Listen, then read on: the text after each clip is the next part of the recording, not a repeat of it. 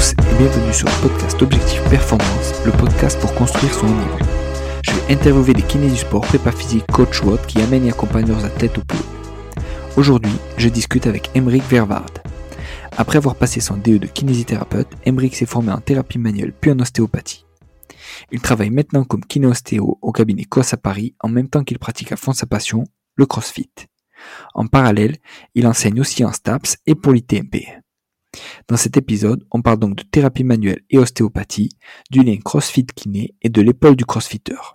On aborde aussi son étude sur plus de 3000 crossfitters et leurs blessures déclarées. Un super projet à suivre de près. Je compte sur vous pour mettre 5 étoiles à cet épisode sur nos minutes et sur Apple Podcast. De la même manière, je vous encourage à partager cet épisode avec vos collègues pour le débriefer entre vous. Bonne écoute à tous. Salut Emeric. Salut Julien. Merci à toi euh, d'avoir accepté ma demande d'interview. Bah écoute, euh, avec grand plaisir, mais merci de m'inviter euh, ici aujourd'hui. Ouais, super, je, pense que tu as des, choses à apporter et des choses à nous, expliquer.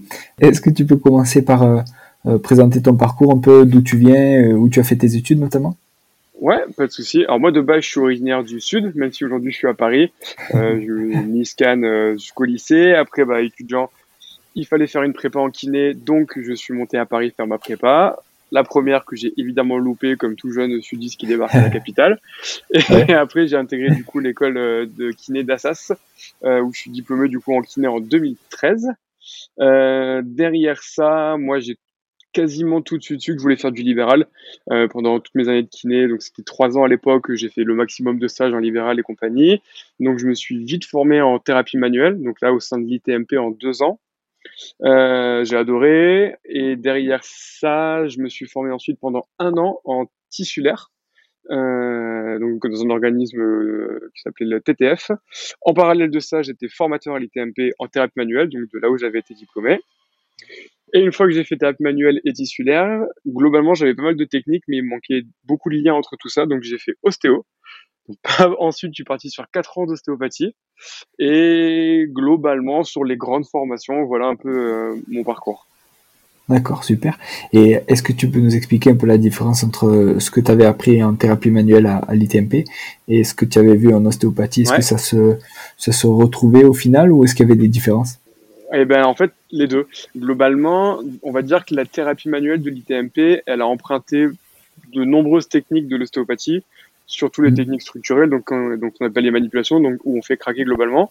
Euh, donc c'est vrai que là-dessus, j'avais quand même un petit peu d'avance par rapport à d'autres euh, de mes collègues en ostéo quand je suis arrivé. Euh, et c'est ça qui est intéressant, c'est que j'ai fait ITMP pour ces techniques structurelles, bien que l'ITMP apportait d'autres choses comme euh, du raisonnement clinique et d'autres techniques un peu plus musculaires comme des triggers euh, ou des techniques de levée de tension. Ensuite, j'ai fait un an tissulaire qui est un peu l'autre partie de l'ostéopathie, qui est beaucoup plus dans le ressenti, le toucher, euh, comment évoluent les tissus et compagnie.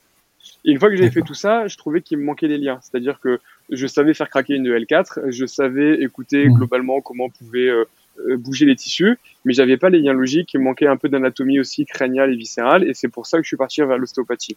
Donc j'ai eu évidemment des redites dans mes cours, mais ça fait jamais de mal. Et même pour manipuler une L4, chaque école le fait différemment, donc en fait ça reste hyper intéressant. Et du coup j'ai pu bénéficier de tout ça. Mais surtout, l'ostéopathie, le diplôme m'a permis d'avoir ces liens qui me manquaient le plus sur, ok, euh, aujourd'hui je vois une personne qui a mal au dos, mais est-ce que c'est pas dû à une dysfonction du pied? Est-ce que c'est pas dû à une dysfonction crânienne? Euh, Ce lien-là. Après, il y a toute une autre partie de l'ostéopathie qui m'a moins intéressé, euh, comme par exemple de la pédiatrie, comme euh, d'autres pans, tu vois, d'autres techniques euh, que j'ai du coup volontairement moins étudié pendant mes études et délaissé dans ma pratique. Mais en tout cas, moi qui suis dans mon métier de kiné d'ostéopathe très axé dans le sport, ça a vraiment permis de lier, euh, lier les deux. D'accord, super. Et alors justement, dans ton, on va dire, euh, sur une séance type, alors on, dérive vite fait, mais sur une séance type, qu'est-ce que tu utilises le plus dans ta boîte à outils? Est-ce que justement c'est ce côté ostéo Une sorte de kiné ou d'ostéopathie Ah d'accord, donc tu, tu, vraiment tu coupes les, les deux? Ouais, je coupe les deux. En fait, d'un point de vue de la loi, législatif et administratif, et on est obligé de couper. Nous, au cabinet, les patients, on les voit 30 minutes en kiné. Bon, mis à part le bilan qui dure une heure, mais 30 minutes en kiné. Et en ostéo, les patients, je les prends sur une heure. Donc, de toute façon, je suis obligé de découper. Ce qui est très difficile, c'est lorsque je vois un patient en kiné, ça va être de me dire actuellement, est-ce que j'utilise des techniques de kinésithérapeute ou est-ce que j'utilise des techniques d'ostéopathe? Ouais. Et globalement, je saurais plus répondre. Tu vois, avec le temps, avec cette thérapie manuelle qui est un petit peu en hybride et en, à frontière entre les deux métiers, globalement, pendant mes séances de kiné, je ne sais pas dire quelle technique j'utilise. Par contre, la vraie différence que moi je fais, ça va plutôt être dans la démarche intellectuelle. Et quand j'ai un patient en ostéopathie, j'ai vraiment une recherche et une démarche intellectuelle d'ostéopathe qui est des fois difficile, mhm.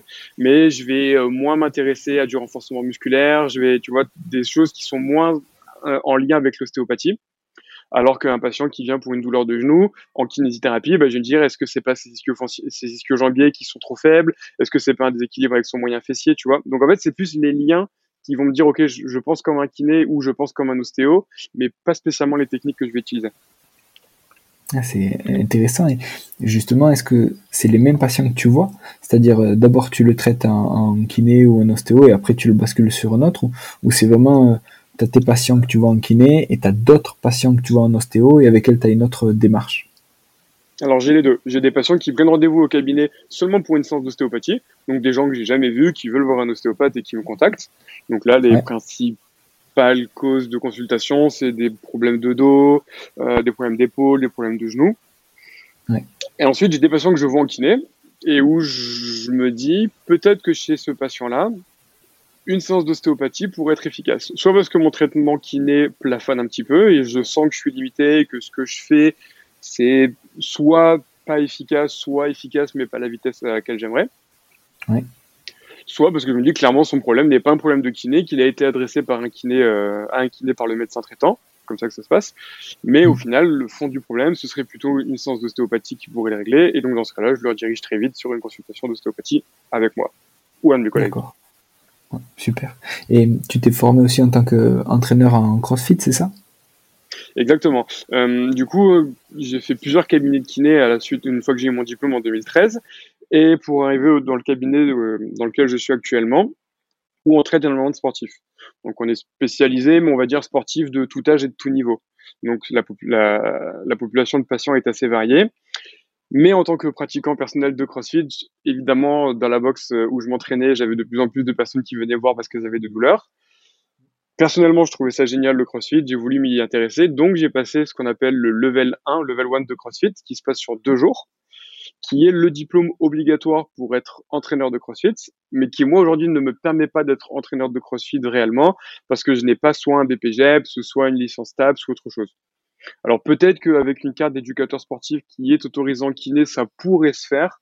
en tout cas, je ne me considère pas comme un entraîneur de, CrossFit. J'ai fait cette formation pour mes patients parce que ils trouvent ça hyper rassurant et hyper cohérent qu'un kiné spécialisé en CrossFit ait son level 1, qui est la base pour coacher et euh, aussi à titre personnel en tant que pratiquant de CrossFit. Et je sais qu'il y a d'autres pratiquants de CrossFit qui ne sont absolument pas dans des sphères médicales, qui passent aussi leur level 1 parce qu'ils trouvent ça hyper intéressant pour progresser. Ouais, ouais franchement intéressant. Et, est-ce que toi, ça enrichit au final ta pratique euh, euh, quotidienne? Et est-ce que tu utilises ces, ces, types d'exo ou on va dire ce type d'exigence ou de travail cardio avec des patients qui touchent pas du tout au CrossFit? Ouais, alors j'irai même plus loin, je dirais même sans exagérer que ça a complètement révolutionné ma pratique. euh, je ne saurais pas te dire si c'est ma pratique personnelle de crossfitter en tant que kiné ou mon level 1. Parce qu'évidemment, quand tu es kiné ou spécialisé dans le milieu du sport ou du soin ou du corps, mm tu peux pas t'empêcher de faire un sens de sport sans réfléchir à ce qui se passe. un peu de la même manière que lorsque je vais me faire masser dans un salon de massage, je peux pas m'empêcher de me dire, ok, là, elle est sur mon trapèze moyen, ok, là, elle est sur mon mm. rhomboïde. C'est ce qui peut des fois euh, empêcher le relâchement. Et du coup, bah, quand je m'entraîne, c'est pareil. Quand le coach, les premières fois que j'ai appris à faire du deadlift et compagnie, me disait, ok, place-toi comme ça, je me dis, d'accord. Là, il me dit de me faire ça parce que je vais avoir un engagement plutôt de mes lombaires par rapport à mes ischios et compagnie. Moi, initialement, je suis issu du rugby que j'ai pratiqué pendant une dizaine d'années où je me suis beaucoup blessé. Euh, mais à l'époque, j'étais pas kiné, donc je me suis jamais vraiment rééduqué. J'ai souvent gardé des douleurs un peu incompréhensibles. Et du coup, quand je suis arrivé dans le milieu du CrossFit, avec mes connaissances de kiné, parce que j'ai commencé le CrossFit quand j'ai été diplômé, bah, ça m'a vraiment permis de mettre en application et de mieux comprendre cette pratique du CrossFit. Et en fait, ça a complètement révolutionné la kiné. La kiné qu'on apprend en école de kiné, en tout cas en 2013, quand j'ai passé mon diplôme, elle a quand même évolué depuis, était catastrophique d'un point de vue du sport et même de la profession libérale. On n'est pas du tout bien formé pour ça. Euh, d'où mes, mes multiples formations d'ailleurs. Mais un truc inimaginable, on n'a jamais appris en kiné à faire un squat. et, et, derrière ça, tu as des patients qui sont opérés d'un ligament croisé au niveau du genou, que tu dois accompagner en rééducation de kiné jusqu'au retour sur le terrain, et tu sais pas leur faire faire un squat, tu sais, tu sais mm. pas leur faire faire un soulevé de terre, tu sais pas comment activer des ischios par rapport à des quadrilles sur un exercice de fente. Enfin, vraiment catastrophique. Et en fait, mm. mon diplôme, enfin mon diplôme et mon expérience dans le kiné m'a vraiment permis de combler toutes ces lacunes. Mm. Ah, super intéressant. Et donc en, parallèle de ça, maintenant aussi, donc tu es formateur toujours pour euh, l'ITMT et pour euh, les STAPS, c'est ça? Exactement. Donc je suis formateur ITMP donc euh, en thérapie manuelle et je suis aussi formateur avec Greg alias Major Mouvement sur sa formation qui s'appelle Sans exercice pour nos patients. Donc ça, c'est une formation qu'il a créée lui-même de A à Z. Et en fait, c'est euh, vraiment génial ce qu'il fait sans vouloir trop lui jeter des fleurs. Mais en gros, bah, il apporte au kiné un peu une liste d'exercices intéressants avec des prescriptions, avec des volumes, avec euh, des comment les faire, comment ne pas les faire, etc. Chose qui nous manque, je trouve, moi, avec notre diplôme de kiné. Et du coup, bah, Greg a lancé ça tout seul, mais j'ai rejoint ensuite le projet euh, pour faire ça en binôme et ça se passe vraiment hyper bien et on a des très bons retours. Donc ça c'est pour mm. la partie TMP et ensuite depuis trois ans maintenant ouais, je suis formateur donc en STAPS donc pour des licences 3. Donc c'est la licence pro au métier de la forme en module d'anatomie fonctionnelle et de prévention des blessures. Donc là je fais ça avec un autre collègue kiné euh, qui est aussi mm. crossfitter et le but bah, c'est d'améliorer ou plutôt d'amener j'irai euh, au STAPS des connaissances de kiné pour que les kinés aient moins de travail, si je puis dire. J'aime bien moi commencer mon premier cours que je donne au STAPS euh, en disant ça, c'est que bah, le but c'est que euh, vous fassiez tellement bien votre travail que moi j'en ai plus. Bon, malheureusement ou heureusement, je ne sais pas, ça n'arrivera jamais, mais euh, c'est vraiment ça qu'on essaie de leur apprendre, c'est cette part de médical qui pourrait vraiment améliorer la prise en charge d'un sportif par un coach. Alors après, la frontière entre les deux est toujours très limitée. Euh, quand une personne a mal au genou, à quel point le coach doit essayer de trouver des exercices qui vont faire en sorte que son genou va aller mieux. Mais à quel point il y a un moment il doit dire, OK, là c'est trop sensible, arrête et va chez kiné. Donc la frontière est hyper fine et c'est un grand débat qu'on a toujours avec les étudiants et qui est très intéressant. Mais je pense en tout cas qu'il y a quand même beaucoup de choses qu'un coach peut emmener chez une personne blessée ou qui se remet au sport pour lui permettre de progresser euh, sainement. Mmh, et alors tu bosses aussi en entreprise, hein? Il me semble, c'est ça? Ouais, alors en entreprise, c'est euh, encore autre chose. Donc ça, c'est une formation qu'on a créée il y a peu de temps avec euh, un de mes collègues, deux de mes collègues du cabinet. Ouais. Globalement, on discutait beaucoup euh, historiquement avec ClassPass. Donc ClassPass, je sais pas si tu vois ce que c'est. C'est une société qui permet à des entreprises de bénéficier de plein de salles de sport différentes. D'accord. Le sport entreprise, on le sait, c'est hyper intéressant. On sait que une grande cause de mal de dos aujourd'hui, c'est l'inactivité, que beaucoup de gens ont des, métiers qui sont sédentaires et qui ont besoin de bouger. Donc mettre le sport entreprise, c'est génial, sauf qu'on s'est rendu compte que les gens, ils devaient aller faire du sport, mais ils savaient pas quoi faire. Ils savaient pas quoi faire, ils savaient pas combien de fois par semaine, ils savaient pas comment le faire et ils savaient pas non plus comment le faire s'ils avaient des douleurs. Et donc l'idée était bonne, mais on trouvait qu'il manquait une étape, une sorte d'échelon pour que les patients, même plus des patients, du coup, les, travailleurs, on va dire, passent de euh, je dois me mettre au sport parce que j'ai mal au dos ou parce que je ne veux pas avoir mal au dos justement à je m'y mets mais je sais pas comment faire. Il y a des entreprises qui, par exemple, laissent des salles de sport à disposition de, leurs salariés, mais ça ne savent pas quoi faire. Et donc, on a créé une formation qui a pour but de donner un petit peu aux gens les grandes connaissances du fonctionnement du corps humain pour pouvoir se remettre au sport progressivement, limiter le risque de blessure et surtout si des douleurs ou des blessures apparaissent, bah, que faire pour un, que ça ne s'aggrave pas, et deux, peut-être pouvoir déjà le retrouver et le guérir tout seul. En gros, on a pris quasiment l'intégralité de tout ce qu'on peut répéter pendant des heures et des heures à tous nos patients, et on les a condensés dans une formation. Parce qu'en kiné, souvent, quand les patients viennent nous voir au cabinet, c'est très rare, en tout cas chez les sportifs, qui viennent nous voir quand la douleur apparaît. En général, ils viennent nous voir lorsque la douleur les empêche de faire ce qu'ils aiment. Donc, soit leur mmh. sport, soit leur profession. Mais en tout cas, c'est très souvent à ce moment-là qu'ils viennent. C'est jamais en amont dès que les premières douleurs apparaissent. Et des fois, si en amont, il y avait un travail de remise progressive, de euh, mobilité, de renforcement, les rééducations seraient beaucoup plus courtes et beaucoup plus faciles. Donc c'est un petit peu ça qu'on a voulu apprendre aux gens qui souhaitent se mettre au sport, donc qui sont pleins de bonne volonté, pour qu'ils puissent le faire, mais de manière complètement sécuritaire. Mmh, top. Et mmh, donc alors depuis 2016, là tu es sur le même cabinet euh, COS à Paris, c'est ça? Exactement, ouais, c'est tout à fait ça. Cabinet COS qui est quand même très spécialisé dans la prise en charge du sportif, même si on a aussi euh, des gens qui ne sont pas sportifs et qui ont qui viennent nous voir. Euh, c'est assez intéressant la manière dont on a de bosser. Globalement, en kiné, il y a beaucoup de manières différentes. Il y a des vraies différences entre euh, Paris et la province, entre euh, des kinés qui prennent plusieurs patients en même temps, des kinés qui prennent des patients plutôt 10 minutes. Nous, on a la chance de pouvoir prendre les patients une demi-heure et de rester une demi-heure avec eux. Donc ça, c'est vraiment hyper cool. Et une autre spécificité aussi que je trouve hyper intéressante, c'est que tous nos patients sont vus systématiquement par deux kinés différents, ou trois, mais généralement c'est deux. Ah, Ce qui fait que lorsque mon, le patient vient, je fais mon premier bilan pendant une heure, donc j'ai vraiment le temps d'essayer de comprendre ce qui va pas. Et globalement, après, c'est une séance avec mon collègue, une séance avec moi, une séance avec mon collègue, une séance avec moi. Et ça, dans ma pratique de kiné, ça m'a aussi énormément fait évoluer. Parce que dans mon cabinet, on est tous kinés, mais on a tous des formations différentes. Tu vois, il y en a qui ont bossé en fédé, il y en a qui bossent à la fédé de boxe, il y en a qui bossent à la fédé d'athlétisme, euh, il y en a qui il y en a un qui est d'abord ostéopathe puis kiné, chose qui est assez rare et du coup qui a une vision encore différente de ce qu'on peut avoir. Il y en a qui se sont formés en Belgique. Enfin, on a tous vraiment des aspects différents. Et en fait, de mm. partager aussi bien tes succès que tes échecs avec tes collègues et de pouvoir le jour même en discuter, ou alors, quand ton patient te dit, ah ouais, là, ce que votre collègue m'a fait, c'était génial, et que du coup, tu vois ce qu'il a fait, parce qu'on se met des transmissions entre chaque séance, et tu dis, ah la vache, ah ouais, le mec a mal au genou, il est allé voir son sacrum, j'y avais pas pensé, pas bête, ça lui a fait vachement de bien, ok, je vais repartir là-dessus. Au lieu que de rester dans ton, il a mal au genou, euh, moi, je suis plutôt axé spécialisé du pied, je vais aller voir le pied, je fais 10 séances sur le pied et ça va pas mieux, ou alors encore pire, je fais que des séances sur son genou et je lui masque le genou et c'est encore, et ça change rien. Et, euh, et c'est hyper intéressant, et je n'ai, on va dire, quasiment que des retours bénéfiques des patients, peut-être 95%. Au début, ils sont souvent un peu surpris parce qu'ils ont l'habitude du kiné, euh, un seul kiné, c'est mon kiné, euh, je vais voir mon kiné. Mmh. Et très souvent, ils sont agréablement surpris de voir bah, que quand on prescrit des exercices, bah, c'est pas les mêmes. Que, euh, Et puis des fois, on a des discours qui sont pas tout à fait concordants avec mes collègues. Donc après, on se réunit, on en discute, on essaie de comprendre pourquoi l'un pense ça et l'autre pense ça, et ça fait mmh. vraiment évoluer à chaque fois la prise en charge des patients. Mmh. Ah, c'est top et effectivement, c'est une on va dire, une source de, comment dire, d'amélioration des pratiques, je pense, déjà pour vous, et, d'amélioration des soins pour le patient qui, est euh, infini, quoi. Ouais, moi je trouve que en kiné pour ne pas s'endormir sur ces séances parce que c'est tu peux avoir ce côté hein, et même si j'adore mon métier, moi ça m'est déjà arrivé euh, de des fois faire 5 6 séances exactement la même chose à mon patient, tu sais, et mmh. puis il te dit que ça va pas mieux. Mais tu tombes un peu des fois dans ta routine ou des fois tu te fais un peu manipuler par ton patient qui veut un type de soin et au final tu le laisses faire. Et je trouve qu'il y a deux choses qui te font changer, c'est soit avoir un stagiaire parce que les stagiaires ils te bombardent de questions et tu peux pas te permettre de faire 6 séances de massage du dos le stagiaire il va t'idérer, ou alors de travailler en binôme avec ton collègue. Et je trouve que c'est vraiment deux choses qui peuvent pousser euh, les kinés à se remettre en question, à faire évoluer leurs soins et peut-être être un peu plus à l'écoute du patient aussi.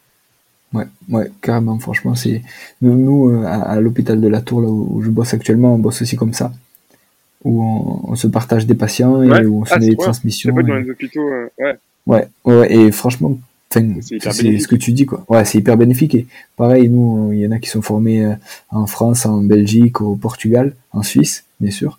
Et enfin c'est trop bien. Ouais. Et puis des fois ça fait un peu mal à ton ego mais euh, quand on quand moi ça m'est déjà arrivé une fois ou deux, on va pas se mentir, euh, me dire tiens, c'est bizarre ce patient, je le vois plus j'en discutais avec mon collègue et qui te dit bah globalement non il a pas spécialement aimé ton type de prise en charge. Alors évidemment sur le coup ça, ça fait un peu mal euh, mais mais tu te remets en question et tu dis ok alors des fois c'est purement l'humain et là dans ce cas-là limite je m'en veux pas parce que voilà. on peut pas s'entendre avec tout le monde et, compagnie. Et puis des fois c'est ta prise en charge euh, il a pas aimé parce que tu as été trop brutal sur tes manips euh, il a pas aimé parce que tu donnais trop d'exo tu le mettais trop dans le rouge et il aimait pas ça ou alors il a eu trop de moi souvent j'ai besoin qu'on trop de courbatures tu vois et, tu dis ok mais il faut savoir doser et t'apprends et donc c'est c'est frustrant, mais ça fait du bien, je trouve. ouais, carrément, carrément, super. Alors, on va revenir au, CrossFit City, ok. Euh, quelle pathologie tu retrouves euh, le plus souvent et, justement par rapport aux autres sports, quel, euh, quel type de blessure ou quel taux de blessure tu as par rapport à d'autres sports au final? Alors, ça, c'est une question hyper intéressante, mais très complexe pour y répondre parce que pour te répondre, en tout cas, d'une expérience de cabinet, il faudrait que j'ai la même récurrence de patients sur tous les sports. Or, en tout cas, nous à Paris, la majorité des patients, c'est quand même beaucoup de courses à pied. Donc, évidemment, par rapport à ça, j'ai beaucoup de problèmes, on va dire, de genoux et de périostite.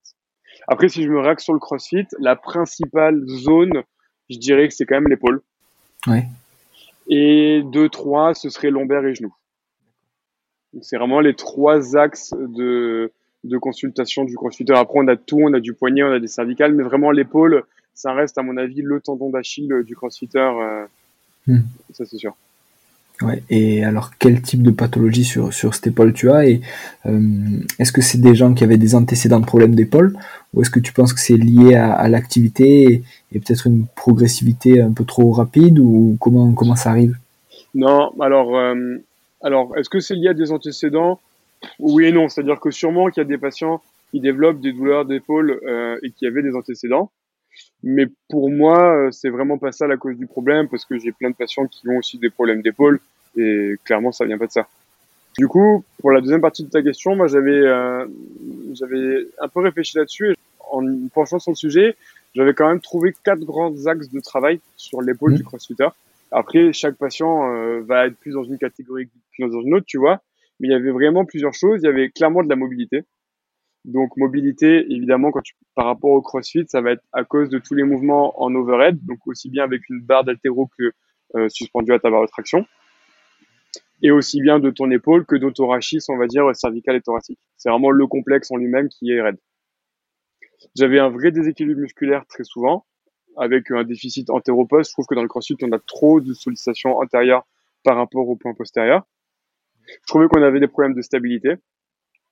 Euh, et d'instabilité, moi, je mets, en, je mets le, le contrôle de la scapulo-thoracique, qui est catastrophique chez une grande partie des adhérents, et la coiffe, qui est souvent un petit peu euh, fainéante, on va dire, par rapport à ce que devrait être au vu des contraintes qui exige le CrossFit.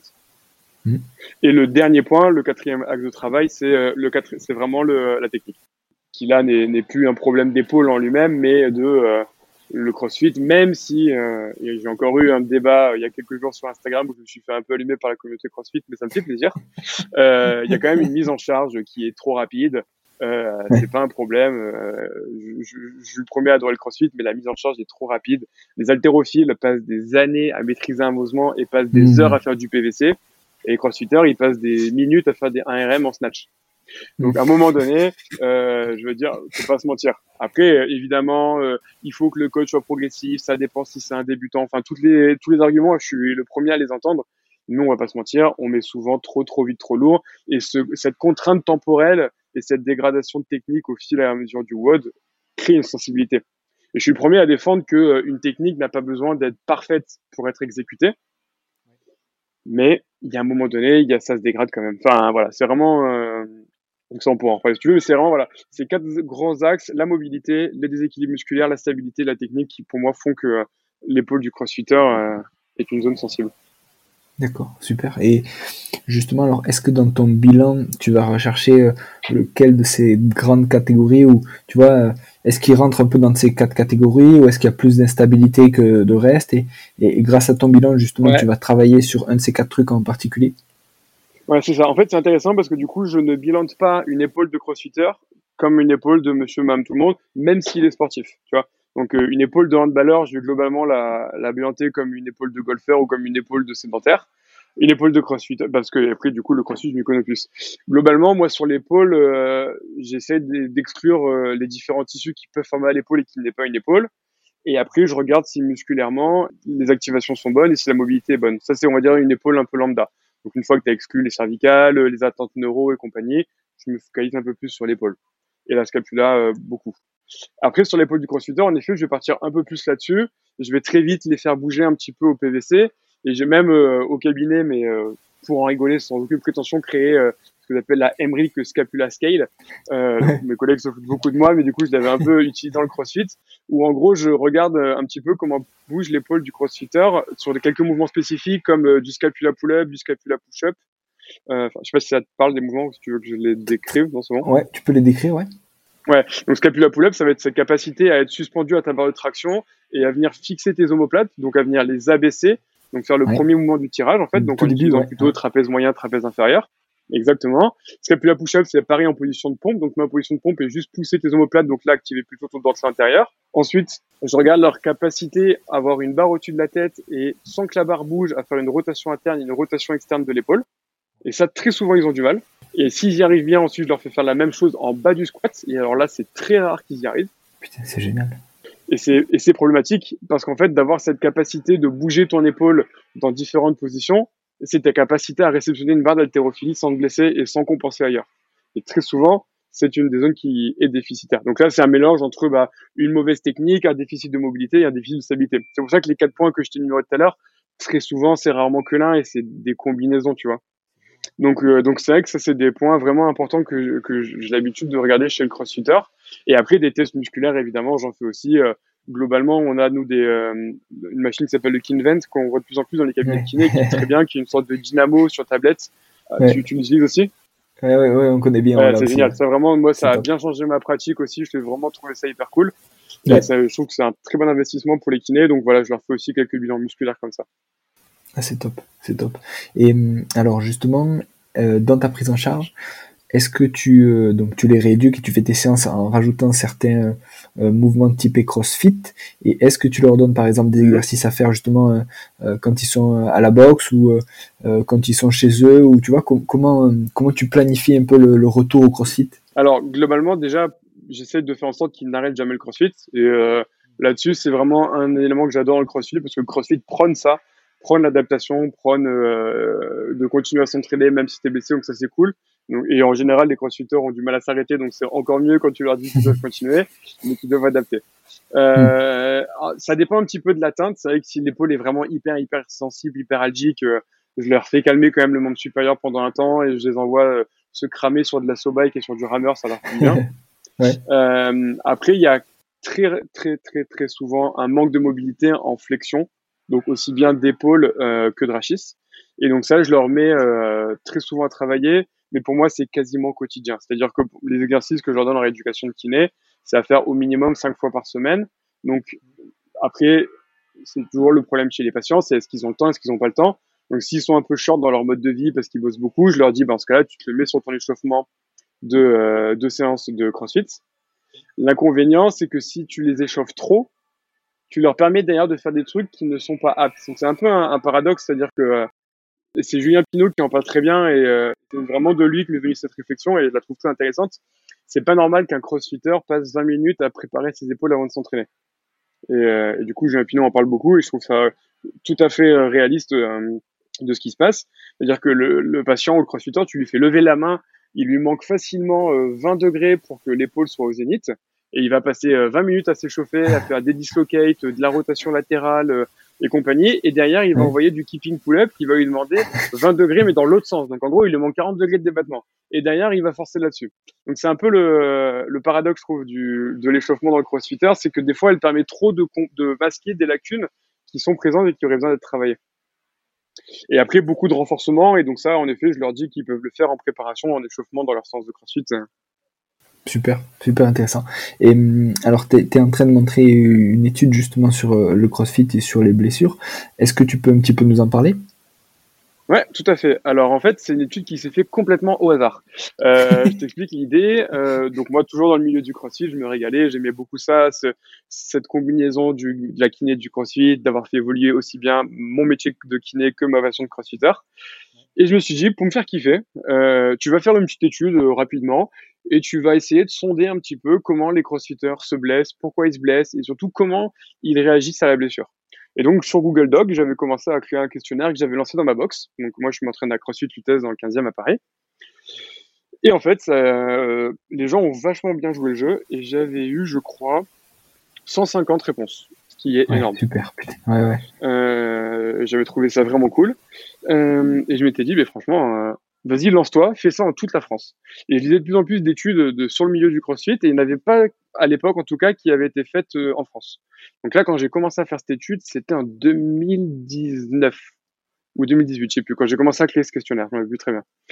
Et donc, je me dis, vas-y, motive-toi. Donc, je refais une V2 de ma de mon questionnaire qui, parce que le premier, évidemment, il y avait plein de trucs qui allaient pas, euh, et je l'ai lancé. Et j'ai contacté toutes les box. Alors là, je me suis vraiment galéré, euh, parce que c'est hyper relou. Les Alors, au début, je suis passé par Facebook, sauf que Facebook m'a bloqué parce que il me prenait pour un spammer à contacter toutes les box.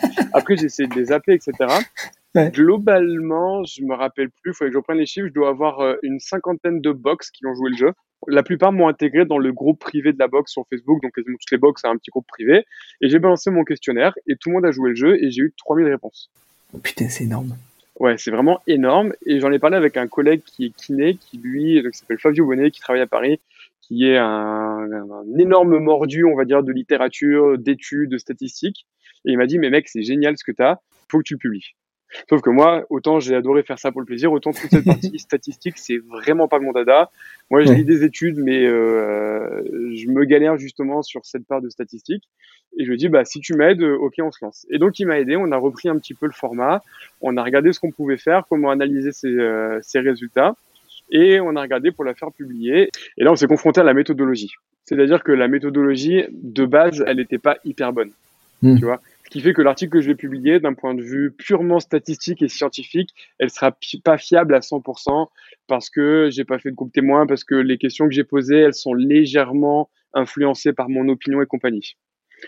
Donc voilà, mais c'est pas grave, on est quand même en train de la fignoler et, euh, et euh, je peux pas en parler, mais globalement il y a un magazine kiné qui a accepté de nous le publier, donc ça c'est hyper cool. Euh, donc euh, donc ça va pouvoir sortir. Ce sera pas aussi propre et ce sera pas l'article du mois de l'année dans le milieu du CrossFit, mais en tout cas, ça nous donnera une bonne aperçu de la France. Et ce qui est cool, en fait, c'est que le résultat de 3000 personnes, c'est hyper impressionnant. Dans les bonnes études, souvent, ils ont 100, 200, 300 personnes. Donc, ça permettra vraiment d'avoir un levier assez intéressant là-dessus. Et, est-ce que tu as pu, euh, entre guillemets, chercher par box quel type de, soucis euh, physiques, quel type de pathologie apparaissait le plus ou non, t'es pas allé là-dessus? Absolument pas. Absolument pas. Et pour la bonne et simple raison que d'un point de vue de la confidentialité, je demandais ni le nom ni le prénom, mais ni la box non plus. Donc je ne sais pas quand les gens ont répondu où est-ce qu'ils s'entraînaient. Et ça déjà, ça aurait été une énorme erreur de le faire parce que du coup d'un point de vue protection de les données, euh, c'est interdit. Ou alors il aurait fallu que euh, je fasse une démarche auprès de la CNIL. Enfin là c'était un bazar administratif euh, sans nom. Donc moi qui avais déjà un peu peur de ça, c'était même pas imaginable. Et le deuxième point, c'était que moi imaginons aujourd'hui je m'entraîne à CrossFit Lutèce toute l'année et puis je m'en vais à CrossFit Massilia à Marseille de temps en temps me faire une séance ou deux et je me bloche là-bas est-ce que je veux dire que je me suis blessé parce que ça fait des années que je m'entraîne à CrossFit Vitesse ou est-ce que parce que le jour où je me suis fait mal, tu vois Donc de toute façon, ça aurait été hyper compliqué parce que les CrossFitters bougent. Euh, il y en a c'était en compétition, il y en a c'était à l'entraînement. Donc ça, on leur a demandé aussi à quel moment ils se sont blessés, tu vois. Mais globalement, je pouvais pas demander la boxe et, euh, et, je pense que ça a rassuré un petit peu aussi euh, certains owners, donc les propriétaires des box de CrossFit, en se disant au moins je ne remettrai pas en question leur coaching. Par contre, à titre purement personnel, et ça vaut ce que ça vaut, pour avoir euh, pratiqué depuis plusieurs années, mais surtout avoir eu la chance de faire énormément de box de CrossFit différentes, et aussi bien en France qu'en Europe que dans le monde, c'est sûr qu'il y a une énorme différence dans la manière de pratiquer le CrossFit entre toutes les boxes. Donc peut-être que du coup la probabilité de te faire mal est différente, peut-être qu'il euh, y a des variations, peut-être qu'il y en a qui sont meilleures, moins, bonnes, peut-être qu'elles sont toutes bonnes, j'en sais rien, mais par contre il y a des vraies vraies différences sur euh, la part de technique, la part de renforcement, la part de cardio, la part de récupération, la part d'échauffement, c'est vraiment hyper hyper varié, c'est impressionnant. Et, ça au final c'est lié au, coach, c'est-à-dire de ce que lui euh, ce que lui préfère faire ou ce que lui là où il est le plus compétent et où il est le plus à l'aise à faire faire au final? Je pense qu'il y a une vraie part euh, du coach. Donc, quand on parle du coach, je pense plutôt le owner, un propriétaire, parce que très souvent, c'est lui qui va décider un petit peu des séances. Souvent, hein, toutes les box fonctionnent comme ça, mais ensuite, il en discute avec ses autres coachs et les coachs vont dire, OK, ça c'est bien, ça va bien, qui vont ensuite modeler un petit peu la trame de fond du, du owner. Donc, je pense en effet que ça va dépendre de la sensibilité du coach euh, ou des coachs, on va dire, pour être très global et pour être sûr de ne pas euh, exclure certains fonctionnements de box. Des coachs, en effet. Euh, au point de vue des coachs, de la même manière que chez les kinés, on est tous formés différemment. T'en as donc qui ont que leur level 1, t'en as qui ont leur level 2 aussi, t'en as qui ont qui ont des, des formations APA, tu vois, t'en as qui ont fait euh, du pilates, t'en as qui ont bossé au club gym avant, tu vois. Donc, je pense aussi que de la même manière qu'un kiné va avoir euh, différentes mmh. versions, un coach peut l'avoir aussi. Et certains vont se sont blessés aussi, donc du coup vont faire mmh. très attention pour l'échauffement. Je pense en mmh. effet qu'il y a beaucoup de variations par rapport au coach. Ah, c'est top. Euh, Embry, qu'est-ce que tu peux nous expliquer un peu comment tu organises, on va dire, une, journée type, tu vois, par rapport à, tout ce que tu fais en CrossFit, par rapport au libéral ou aux formations. Est-ce que tu peux nous expliquer une journée type, un peu comment ça se passe pour toi? Alors, je vais plutôt te, raconter une semaine type si tu veux, parce que euh, c'est beaucoup plus facile. en gros, moi au cabinet, on travaille par demi-journée. C'est-à-dire que soit moi je vais faire 7h, 15h, soit je vais faire 15h, 22h. Donc ça fait un peu bizarre aux patients au début, pareil, quand tu leur dis ça. Je pense que c'est une des chances de Paris aussi, c'est que les patients viennent à 7 heures et viennent jusqu'à 22 heures, ça les dérange pas. Et donc en fait, c'est très dense, mais très agréable pour te libérer du temps.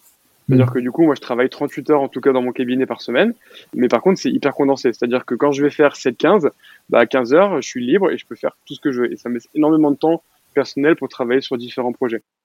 Moi, par exemple, je suis très matinal, donc quand je vais faire 15-22, bah, le matin, à 6 heures euh, au plus tard, je suis réveillé et puis je me mets au boulot, quoi. Donc ça, c'est cool. Donc globalement, moi, je m'entraîne à peu près, on va dire, 5 fois par semaine, aux alentours, on va dire, une bonne heure. Donc ça, j'arrive obligatoirement à le caler euh, euh, avec le temps qui me reste. Après, du coup, j'ai du temps à passer sur mes réseaux sociaux. Donc ça, j'y passe entre une à deux heures par jour. Et après, à l'époque où les box de CrossFit étaient ouvertes, je passais beaucoup de temps dans la box en fait, bah, à discuter, à répondre des fois à des questions de certaines personnes, euh, à juste regarder des gens faire, euh, à discuter avec les coachs. J'ai beaucoup discuté avec les coachs qui ont euh, beaucoup de connaissances que moi je n'avais pas en kiné. Et j'ai vu aussi vachement évoluer comme ça grâce à eux, en disant ok, mais là ton bent over row, pourquoi tu le fais comme ça? Je me rappelle de parler avec un des coachs. Ok, le box squat, pourquoi le box squat? Pourquoi t'asseoir sur une box et du coup perdre ta tension. Alors mm. pourquoi ne tu vois plein de trucs comme ça. Euh, donc ça pareil, j'ai passé beaucoup de temps et à l'inverse répondre à des questions des coachs qui des fois euh, comprenaient pas pourquoi certains de leurs adhérents ils, bloquaient sur certaines techniques, tu vois, des choses comme ça, ou des choses qui pour eux étaient logiques et qui en fait biomécaniquement ne l'est pas, mais il, leur manquait peut-être certaines versions. Tu vois, je revois, j'ai une image d'un coach de la même manière, il voulait faire travailler le butterfly pull-up à une adhérente, et du coup je le voyais prendre un bâton lesté et lui faire faire le mouvement du butterfly pull-up avec ce bâton. Et pour lui, c'était logique parce qu'il trouvait que suspendu à la barre traction, c'était trop dur, donc il lui faisait faire à la barre. Sauf qu'en fait, d'un point de vue des points fixes et des points euh, mobiles, ils sont complètement inversés, tes bras de levier aussi, c'est pas du tout les mêmes muscles qui bossent. Et du coup, quelque chose qui pour moi me paraissait complètement logique, bah en fait pour lui, ouais, ça l'était pas. Et donc j'ai vraiment eu comme ça dans, dans les box où j'étais euh, vraiment le temps d'échanger avec les coachs et euh, j'espère leur avoir appris un peu de choses, mais du coup ils m'en ont beaucoup appris. Et donc à l'époque où les box étaient ouverts, euh, je, traînais, on va dire, euh, dans la box, mais j'ai appris beaucoup comme ça. Et ensuite, par rapport aux formations, bah, globalement, à l'ITMP, la plupart des formations, elles sont le week-end. Donc ça me permet en fait de ne pas me manger euh, mes créneaux du cabinet. Et sinon, en fait, quand j'ai des formations, par exemple comme celle que je donne avec Major Mouvement, qui sont la semaine, bah là, je pose carrément des, demi-journées au cabinet et, et je m'envoie en formation à ce moment-là. Top. Parfait. Et hum, est-ce que tu peux nous citer alors justement des, des gens kinés ou autres ou, qui, t'ont euh, inspiré dans ton métier ou des mentors? Ouais, alors en kiné, je pense que celui qui m'inspire le plus, donc c'est Flavio Bonnet, celui avec qui j'ai euh, euh, inscrit. Euh, je dirais que c'est Flavio Bonnet qui est celui avec qui j'ai fait l'article du coup sur le CrossFit. lui, je l'ai fait sa connaissance un petit peu par rapport aux formations, mais c'est surtout qu'il m'a traité un problème de dos, c'est-à-dire que j'ai eu des douleurs lombaires, une hernie discale, qui a mis beaucoup de temps à passer et qui a été traîné par Mackenzie, une donc, technique Mackenzie, et c'est Flavio Bonnet, donc euh, qui bosse sur Paris, qui m'a soigné. Et on on s'est vraiment lié d'amitié, on a beaucoup échangé, j'ai beaucoup appris à ses côtés en tant que kiné. Euh, lui, c'est un hyperactif de la kiné. Il est formateur en clinique du coureur. Il est formateur euh, à l'agence EBP. Il lit énormément d'articles. Enfin, il est vraiment sur plein de domaines. Euh, on a des projets aussi avec lui à développer. Je pense que c'est lui qui m'inspire le plus. Un petit côté entrepreneuriat qui est très intéressant, je trouve, dans la kiné et qu'on n'a pas l'habitude de développer non plus. Donc, je pense que ouais, ce serait vraiment lui le, le numéro un. Ah, c'est top. Et euh, au niveau des livres, justement, euh, que ce soit performance sport ou, des livres dans lesquels tu pioches régulièrement, est-ce qu'il y en a qui ressortent? Alors, il y a deux principaux livres. Euh, il y en a un qui est très médical, mais sans l'être non plus. Alors, le titre fait un peu peur, accroche-toi. c'est Biologie des croyances de Bruce Lipton. Euh, c'est un livre qui a complètement changé aussi bien ma vie que ma vision de mon métier. Euh, c'est un livre qui parle un petit peu d'épigénétique. Donc, je sais pas si tu es euh, à l'aise sur le sujet. Mais globalement, pour faire très très simple, moi j'aime bien le résumer sur comment ton mode de vie peut influencer l'expression ou non de certains gènes et du coup de certaines, soit de tes capacités, soit de tes pathologies. Et ça, j'ai vraiment adoré et je l'ai, on m'a demandé de le lire quand j'étais dans ma formation en tissulaire. Euh, et ça a vraiment changé beaucoup de choses sur ma façon d'aborder mes patients, mes traitements et mon mode de vie. Je le conseille très souvent d'ailleurs. Ensuite, d'un point de vue de la kiné, il n'y a pas énormément de livres et c'est plus des livres en fait de prépa physique. Et je pense qu'elles m'ont révolutionné la pratique parce qu'on est très mal formé en kiné. Et du coup, la Bible de la préparation physique que j'ai lu, que j'ai vraiment adoré, qui peut-être pour certaines personnes est euh, bateau et euh, vraiment le bas ou même peut-être un petit peu obsolète. Mais en fait, pour de la kinésithérapie, je trouve que c'est un bouquin génial. Il m'a énormément apporté. Je l'utilise et je le réouvre assez régulièrement. je sais qu'il y a une nouvelle version qui a été publiée qu'il faudrait que je lise d'ailleurs pour voir un petit peu les nouveautés qui ont pu qui ont pu être apportées. Mais c'est vraiment ça qui m'a le plus le plus aidé aujourd'hui. Top, parfait. Et Emric, alors pour terminer, où c'est qu'on peut te joindre si les gens ont des questions? Euh, bah, Principalement sur les réseaux sociaux. Moi, je suis beaucoup sur Instagram, euh, donc sur un compte qui s'appelle M ton kiné. Euh, je me suis lancé depuis peu sur YouTube parce que bien qu'Instagram soit très intéressant, malheureusement, le format d'une minute est un peu court pour développer autre chose que de la grosse vulgarisation. Donc là, je me suis lancé sur YouTube et je trouve ça hyper cool de pouvoir développer un petit peu plus. Surtout sur des projets en body painting que j'ai, euh, où l'idée c'est de venir vraiment dessiner sur le corps humain parce que je trouve qu'on comprend beaucoup mieux comment tout fonctionne. Et j'ai eu de très très bons retours en plus de la part de, bah, de tout ce qui ont pu regarder. Donc ouais, principalement euh, Instagram euh, où je suis le plus présent. Parfait. Eh ben, top. Embrick, euh, merci beaucoup. Est-ce que tu as quelque chose à rajouter? Non, pas spécialement. En tout cas, moi, le point que je voulais vraiment parler aujourd'hui, c'est cette corrélation géniale que la kiné peut avoir avec le crossfit et inversement. Je suis un peu fanatique, mais je dirais presque que tous les kinés devraient faire du crossfit. Évidemment, c'est un petit peu extrême, mais euh, ça peut vraiment apporter, ça peut vraiment apporter énormément dans la prise en charge et permettre de, à la kiné de sortir de son vieux mode de, prescription d'exercice de trois fois dix répétitions, quel que soit le patient et quelle que soit sa douleur. Euh, d'arrêter d'avoir peur de soulever des charges parce que c'est mauvais, tu vois, toutes ces, ces anciennes croyances. Et euh, je pense que le CrossFit a aussi de quoi évoluer avec un peu de médical et un peu plus d'anatomie. Mais euh, je pense que ces deux, ces, ces deux mondes vont vraiment apprendre l'un de l'autre. Euh, et mon but, c'est d'essayer de le développer aussi, même si les deux sont un peu des fois frileux. Hmm, c'est clair, c'est clair. Ben, merci beaucoup, c'était pertinent et hyper intéressant. Merci beaucoup. Ben, merci de m'avoir été, Julien. Pas de souci. À la prochaine, Emric. À bientôt. Au revoir. Salut. Voilà. Merci d'être allé au bout. J'espère que vous êtes régalé avec cet épisode pour les amoureux de CrossFit, mais pas seulement. Si vous voulez m'aider, le mieux est de partager cet épisode et le podcast avec vos collègues ou amis et de mettre 5 étoiles sur nos minutes ou Apple Podcast. En tout cas, n'hésitez pas à me contacter directement pour me faire un retour, ça me fait toujours plaisir. Si vous voulez que j'interviewe certaines personnes en particulier, dites-le moi. À très bientôt pour un nouvel épisode.